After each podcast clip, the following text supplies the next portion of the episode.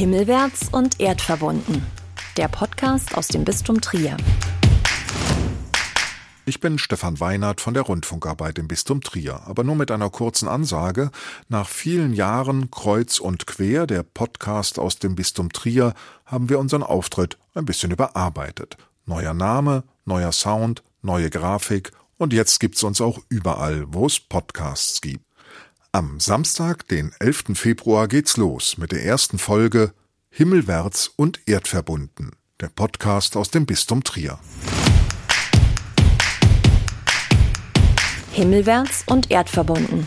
Überall, wo es Podcasts gibt.